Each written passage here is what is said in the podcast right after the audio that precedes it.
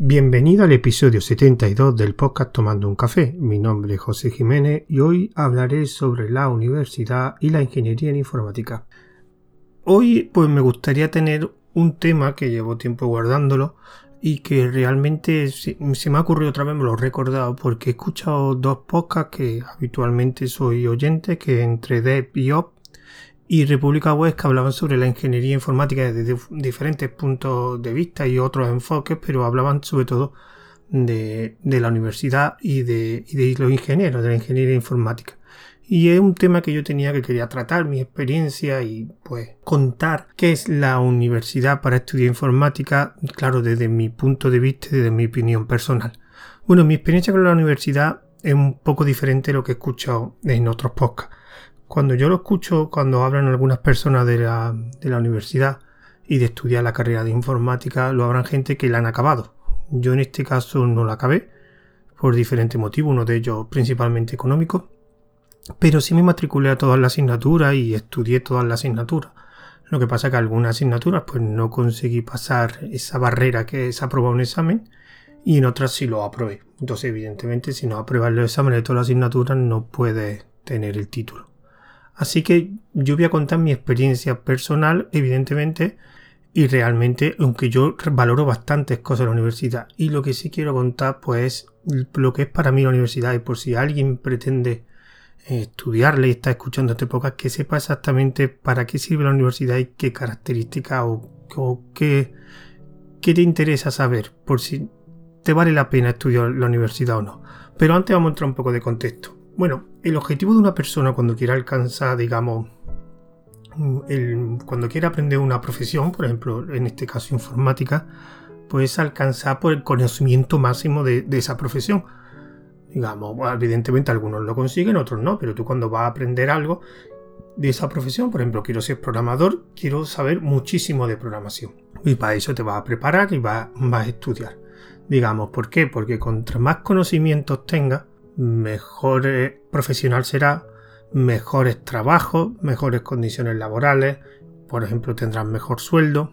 Y entonces, pero claro, eh, eso implica, pues yo voy a poner un símil. Por ejemplo, imaginaros que la máxima, el máximo conocimiento de, programación que tú quieras adquirir está pues, en, lo alto de una cumbre, en una cumbre de una montaña, digamos, la montaña del conocimiento.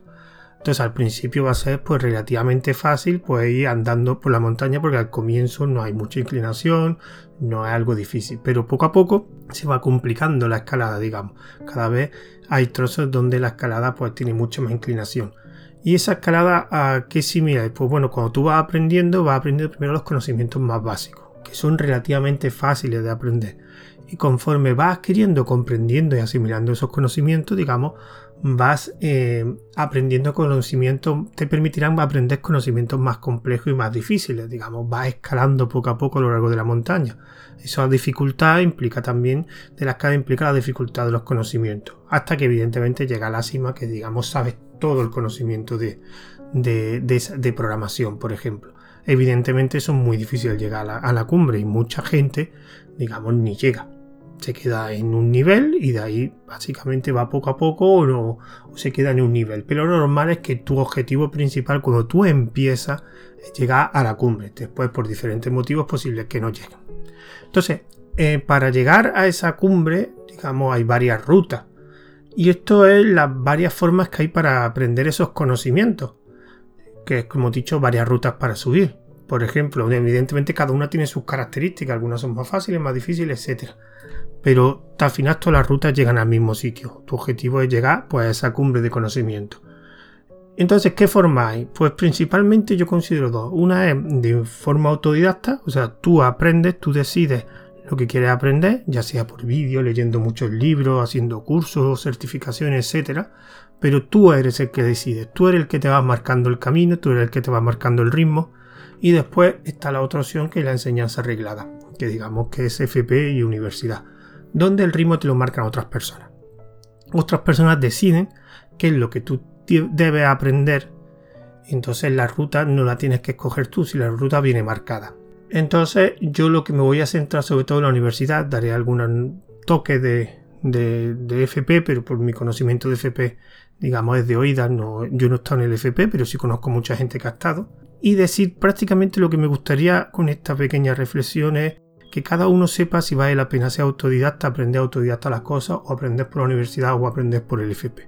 Bueno, yo me voy a centrar primero en el FP y me voy a centrar, por ejemplo, en mi experiencia personal, las cosas que vi que no eran tan buenas.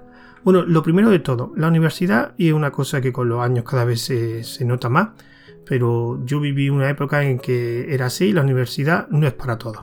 O sea, no todo el mundo tiene que tener una carrera de informática para que aprenda a programar, aprenda a desarrollar web, aprenda a hacer machine learning, inteligencia artificial, lo que sea. No te hace falta. Eso va a empezar. Y no es la universidad no sirve para todo el mundo. O sea, hay mucha gente, yo soy un ejemplo, que me apunté a la universidad creyendo que era una cosa y después la realidad era otra.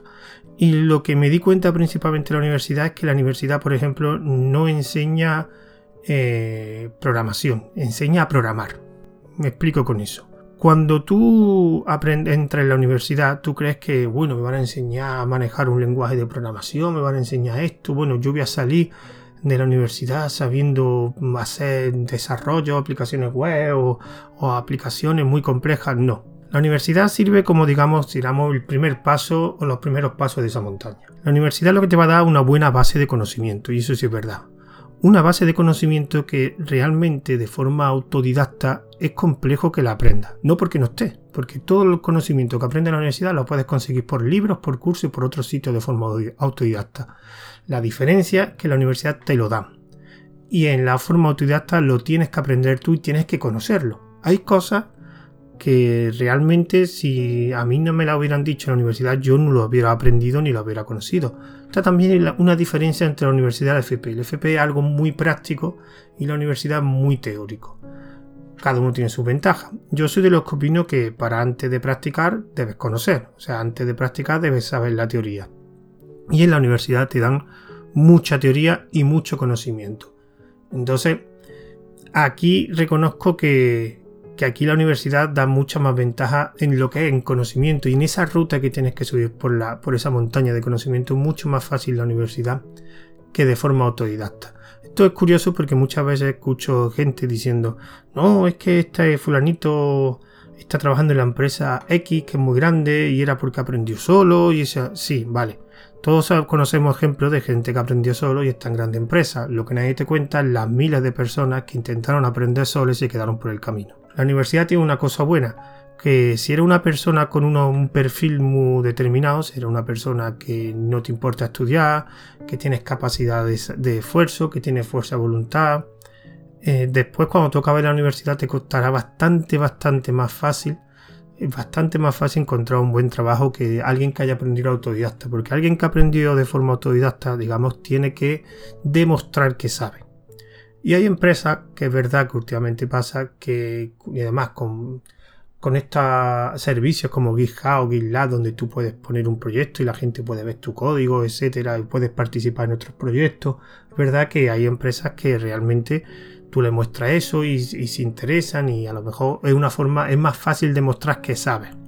Pero también hay empresas que directamente es que pasan. Ya le puedes enseñar todos tus repositorios de GitHub o GitLab, ya le puedes enseñar que le da igual, ellos quieren un título y ya está. Y esas empresas seguirán insistiendo. Es verdad que cada vez hay muchas empresas que valoran más las cualidades, el conocimiento más que los títulos, pero sigue habiendo muchas empresas que tienen títulos. Entonces, en ese caso, la universidad te facilita bastante con, digamos, encontrar trabajo más que autodidacta. Pero, ¿qué pasa? Porque he dicho antes que hace falta un perfil. Primero, en la universidad tienes, digamos, y aquí ya me meto un poco en cosas que no me gustaron. En la universidad vas a aprender mucho conocimiento inútil, digamos. Vas a tener que estudiar asignaturas que cuando termines no las vas a volver a ver prácticamente en toda tu relación laboral cuando acabes la, facultad. No las vas a ver. O sea, te dirán que son en la carrera te dirán que son muy importantes, que sí, que sí, pero que no. Yo conozco un montón de casos de gente que hay asignaturas que no han vuelto a hacerle caso. O sea, que no le han hecho falta en su vida esa asignatura. Entonces, eso eh, implica tener una fuerza de voluntad de echarle horas a conocimiento que realmente sabes que no te va a aportar nada. También hay un montón de conocimiento que sí te va a aportar. Pero aquí hay que reconocer, yo por ejemplo conozco gente en mi carrera, tenía un par de compañeros que se le daba muy bien la programación, pero se le daba muy mal. Otras asignaturas como física, matemáticas, se le daba muy mal.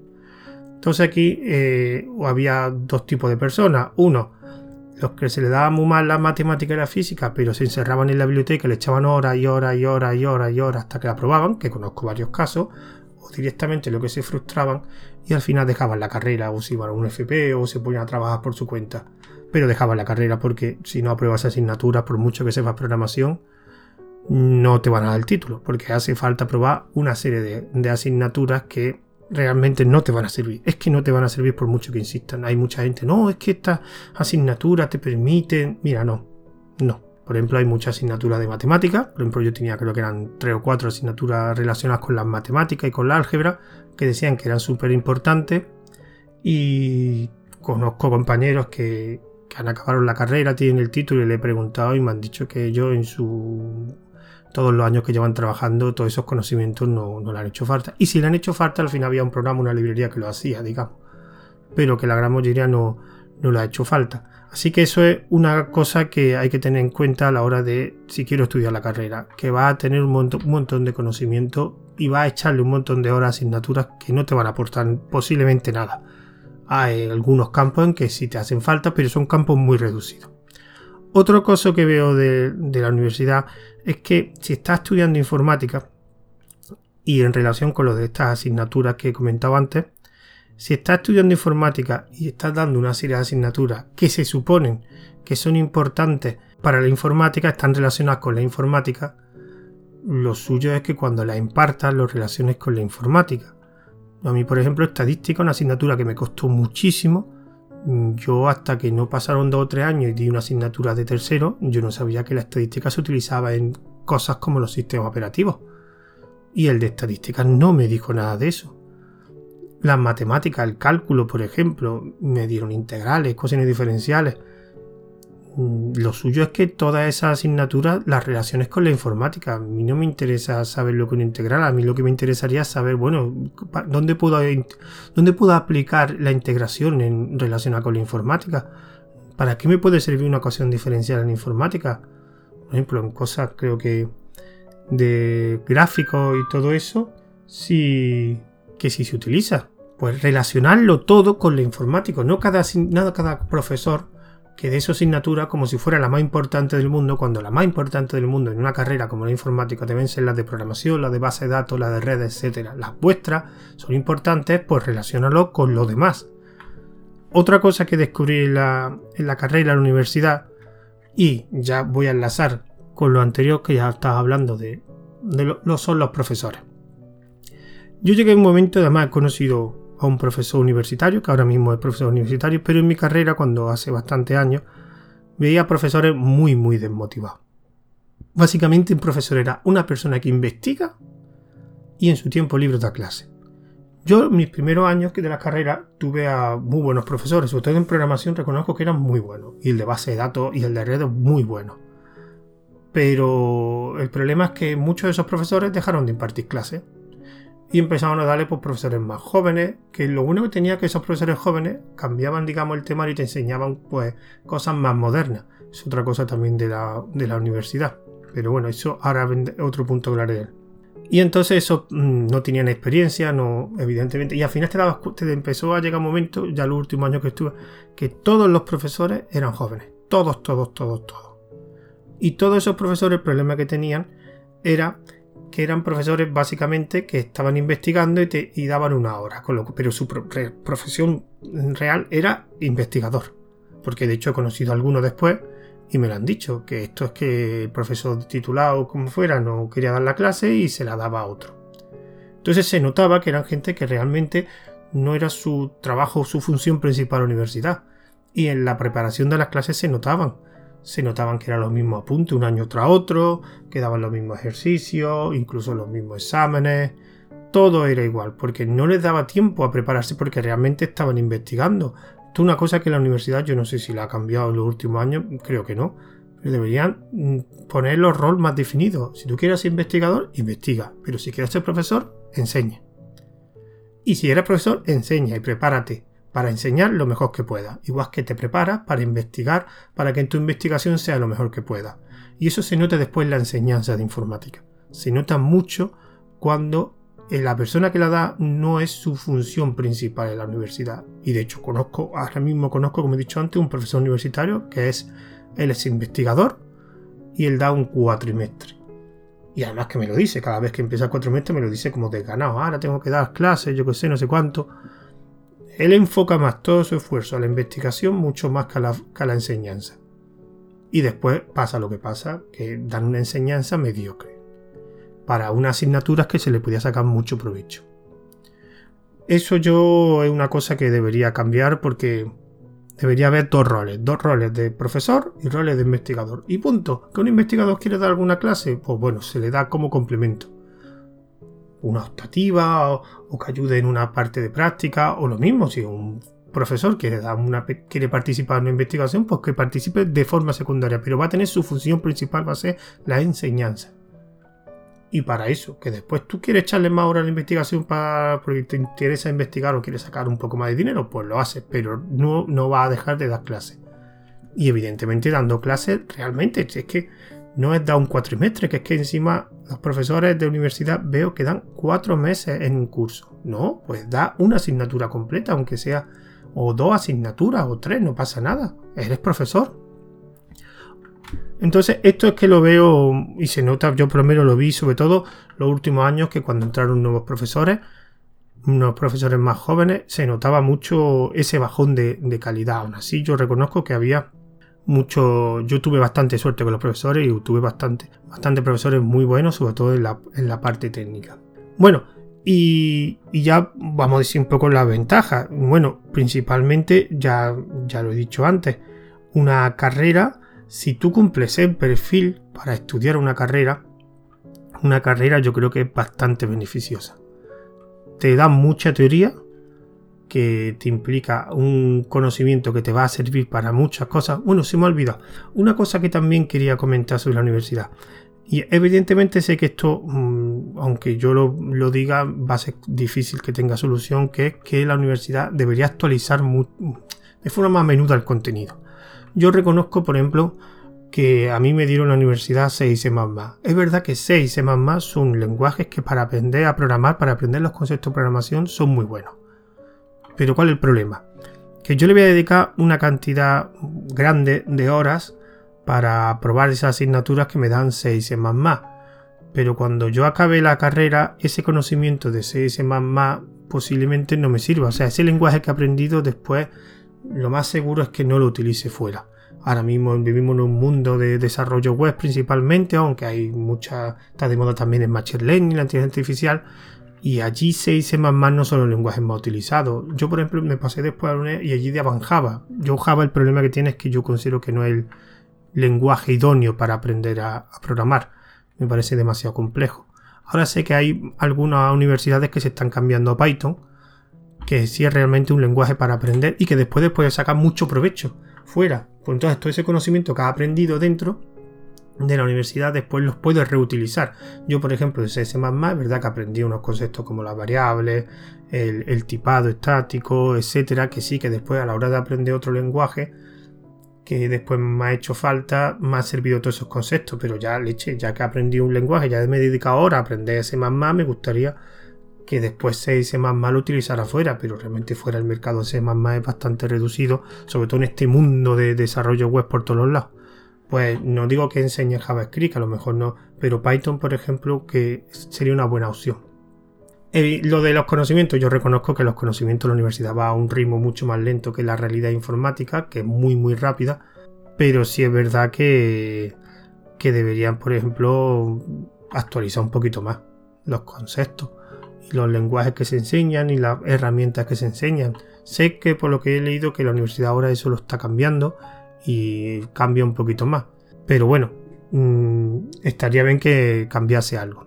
Otra cosa que ahora me acabo de acordar son el tema de, cómo en la universidad tienes que demostrar tus conocimientos. En la universidad tiene una forma eh, peculiar para tú estudiar una asignatura asignatura para aprobarla tienes que hacer un examen. La mayoría de los exámenes que yo he hecho eran, los podía sacar la mayoría, no todos, memorizándolo. O sea, de hecho había algunas asignaturas que lo que hacía era mm, hacer exámenes anteriores de años anteriores, te las aprendía incluso de memoria y había gente, yo lo he hecho, he probado asignaturas así. Respecto a la de programación, el problema de programación que era la asignatura más importante, era que sí, tienes que hacer unas prácticas, pero al final todo se resolvía eh, aprobar un examen. Tenías que aprobar un examen. No había otra forma de eh, aprobar la asignatura que no fuera aprobando un examen, el método clásico de aprobar un examen. ¿Cuál es el problema? Que aprobar el examen no es algo que para mí sea fiel a valorar los conocimientos de una persona. Por ejemplo, te lo juegas todo a una determinada hora. Un día, una hora, o lo sabes o no lo sabes. Que ese día resulta que te pasa algo, estás malo o estás estresado porque tienes muchos exámenes y aunque te hayas matado a estudiar, mm, no te sale bien examen suspende. Sí, y pasa. Es a menudo, no es lo habitual, evidentemente. Al final, si estudias, lo sacas. Pero todo dependerlo y sobre todo asignaturas como programación, que también implica un componente muy práctico, Mm, yo arriesgarte o por ejemplo cuando hacía exámenes prácticos que generalmente era tienes que hacer un código en una determinada hora o sea un código en una hora te sale o no te sale hombre mm, si no y además se te equivoca yo por ejemplo hice un examen práctico estaba haciendo un examen práctico en ese examen práctico había un me daba un error de compilación era un examen un ejercicio en C y yo me puse a buscar, a buscar el fallo, el fallo, el fallo. Mira, yo ya me cansé y le dije al profesor, digo, mira, aunque me suspenda, pero yo llevo un cuarto de hora buscando el error, no sé dónde está el error. Él tardó cinco minutos en encontrar el error, era el profesor. Cinco minutos, y era una coma. O sea, en total había estado mi cuarto de hora buscando ese error, más los cinco minutos que tardó él, para una coma. ¿Qué pasó? Que ya había gastado 20 minutos del prácticamente la, creo que era hora que tenía y que tenía que hacer muchos más ejercicios. Eso no es justo. Yo, por ejemplo, me acuerdo de un compañero que en un examen práctico eh, iba a entregar ya el, examen, ya lo había hecho, no sé por qué, borró porque quiso borrar todo el contenido de cosas que había probado, se equivocó y borró el directorio donde había hecho toda la práctica. Y miró el reloj y le quedaban 10 minutos para rehacerlo todo. O sea, tuvo que escribir, tuvo la grandísima suerte de volvió a redactar todo el código que había hecho, lo compiló y no le dio error a la primera, ningún error. O sea, le compiló a la primera, ni una coma, todo le salió perfecto. Entonces lo pudo entregar, aprobó, pero es injusto. Esa, la, es que no era yo sé programar este lenguaje, no, es lo rápido que programa. Me parecía injusto. Y todos los exámenes prácticos eran así era una determinada hora, ellos te decían, no, es que esto da tiempo a hacerlo. Claro, da tiempo porque tú lo sabes, tú lo sabes, pero... Entonces yo las, lo que propondría como opción que en alguna asignatura lo hacían es, pues, pues en vez de hacer un examen o hacer una práctica, a un trabajo, un trabajo complejo que se tenga que corregir, que se tenga que aprobar, que se tenga que presentar, pero a un trabajo. Un trabajo que a lo mejor sea muy complejo, que tardes toda la asignatura y que después lo entregas, los presentes y que te lo valoren ahí también se puede demostrar que es. Eh, se puede demostrar que tienes conocimiento de sobre todo si lo tienes que presentar delante del profesor, explicarlo para que demostras que tú lo has hecho. Esto en algunas asignaturas lo hicieron, pero al final lo que era era un punto a lo mejor para el examen o un punto y medio. Al final era lo mismo de siempre. Por muchos trabajos, muchas cosas que hicieras externamente, si al final aprobaba el examen, aprobaba la asignatura. ¿Todo lo demás te ayudaba? Pues sí, te daban puntos, pues si sacaba un 4 y te daban un punto, pues aprobaba. Pero realmente al final era un examen. Y esa forma de evaluar clásica me parece muy injusta en la, ingeniería y la informática.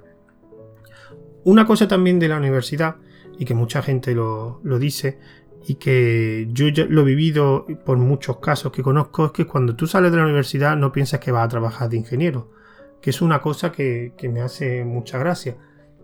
Eh, va, a ser, no, tú lo más seguro es que cuando salga a trabajar vas a picar código como cualquier otro, como uno de FP. A diferencia es que el de FP va a saber más que tú. Va a saber más que tú porque a ellos le han enseñado mucha más, digamos, programación que, a ti. A ti, lo que te he dicho al principio, que a ti te enseñan a programar, no a programación. No, perdón, a ellos le enseñan a programar, a ti te enseñan programación. Entonces, Esto es otra cosa que la universidad también lo requiere. Aunque a ti en la universidad te dan una buena base de conocimiento, requiere un trabajo externo muy grande. Si después, porque después cuando acabas la carrera te das cuenta que no sabes nada y tienes que aprender un montón de cosas, ¿verdad? Que todo el conocimiento adquirido en la, en la universidad te va a servir, va a servir bastante y te va a facilitar mucho aprender otro tipo de, lenguaje, pero es verdad que va, requiere un lenguaje, aprender, perdón, requiere aprender mucho por, por fuera de la universidad y echarle horas fuera de, de la universidad. Es una cosa que cuanto antes lo hagáis mejor, o sea, conforme entré a la universidad y estudié y vaya probando asignatura con ese conocimiento, fuera de la universidad, ir practicándolo, ir practicando, ir practicando. Es otra cosa que también la universidad tendría que trabajar mucho más y por ejemplo la que yo conozco no lo trabajan nada, es el tema de las prácticas. Que hagan prácticas reales. O sea, que de verdad tengan un mercado de prácticas donde las personas vayan a una empresa y allí aprendan. No vayan a instalar Windows, como he conocido algunos casos prácticas de empresas que lo que instalaban era Windows. Eso es patético, porque tampoco tenían mucho control sobre la empresa. Entonces, resumiendo, yo la universidad reconozco que es útil si cumple el perfil universitario. O sea, persona que tenga capacidad de trabajo, fuerza de voluntad, porque va a tener que estudiar un montón de, de asignaturas que no te van a servir después para nada. Una universidad te da una buena base de conocimiento aunque con esa base de conocimiento requiere mucho trabajo fuera de la universidad, vas a tener que aprender muchas cosas por tu cuenta. La universidad, es verdad que cuando tú salgas de la universidad, em, no va a trabajar de ingeniero, va a trabajar de programador desde la parte bajo y con tu experiencia va a subir, pero sí es verdad que la universidad te facilita, digamos, poder escalar de puestos más fácilmente. Y lo único que es malo es eso, que hay que tener fuerza de voluntad, te vas a encontrar muchos profesores buenos, pero también te vas a encontrar muchos profesores malos y una vida universitaria que algunas veces no la va a entender e incluso algo injusta. Que el tema del FP, yo el FP mm, voy a dar mi pequeña opinión sobre el FP, va a ser muy corta porque no, no la he dado, pero yo me he dado cuenta que el FP ahora mismo está de moda, todo el mundo quiere el FP, todo el mundo, yo realmente, si una persona que no cumple el perfil de, lo que he dicho antes de la universidad, pues te puede apuntar un FP, que es algo muchísimo más práctico, pero también tengo que decir que de los de FP se aprovechan mucho, mucho, mucho, mucho. Porque yo he visto casos de eh, uno de FP y uno de la universidad eh, aspirar a la misma oferta de empleo, a la misma puesto en una empresa, el DFP tener, digamos, más conocimiento de lo que se estaba pidiendo, creo que era desarrollo web, por ejemplo, creo que era una oferta que el ejemplo que yo me estoy acordando, el de la universidad no tenía ni idea, no, o sea, lo que había aprendido él, pero no se lo explicaron, las universidades no lo explicaron, y le dieron el puesto en los universitario. Incluso cuando le escogen un puesto de trabajo y se lo dan un FP, le pagan menos que a un universitario, aunque tengan más conocimientos que un universitario.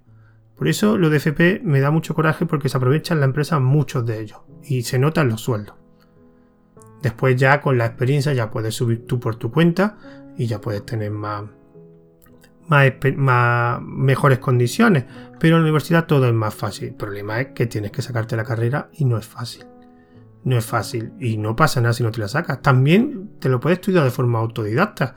Pero ojo, la autodidacta tienes que demostrar muchísimo más que un universitario o con un FP, muchísimo más. Y requiere muchísimas más horas de estudio y horas estando en tu casa aprendiendo y más frustración porque no tienes nadie que te guíe. Es verdad que hay muchos cursos, pero es que hay tantos cursos y tantos libros que después eres tú el que tienes que marcarte el camino. En cambio, la FP y la universidad, como he dicho antes, te lo marcan y es un camino que más o menos es bueno cambio tú, eh, y no se olvidéis, o sea, yo he conocido muy poca gente que está en sitios buenos donde han aprendido solo. Muy poca gente. Eso sí, los que conozco, buenísimo. Muy buenos. Por algo están ahí. Y que la gente no se engañe. Que autodidacta hay mucha gente que lo ha intentado y se ha quedado en el camino. Porque al final no tienen ningún título y solo puedes demostrar con tus conocimientos y los titulitis, aunque cada vez menos, todavía la titulitis en España está a la orden del día. Así que bueno, ya me he pasado y todo, no quería charlar tanto. Esta era mi pequeña reflexión sobre la universidad y mi experiencia. Así que espero que hayáis llegado hasta el final, voy a resultar interesante. Voy a decir los métodos de contacto si os interesa pues, hacer algún comentario sobre esta reflexión. Tengo una cuenta de correo que es tomando café una cuenta de Twitter que es arroba tomando un guion bajo, un guion bajo café, un grupo privado de oyentes en Telegram que pondré el enlace, está el enlace en el mensaje anclado del canal de Telegram arroba tomando un donde subo tanto este audio en MP3 como en OGG y también distribuyo los audios de este podcast en los servicios Anchor FM, Wosca, Ivo con el nombre de Tomando un Café y también haré una pequeña reseña en mi blog ruteando.com. Me despido de vosotros hasta el siguiente audio.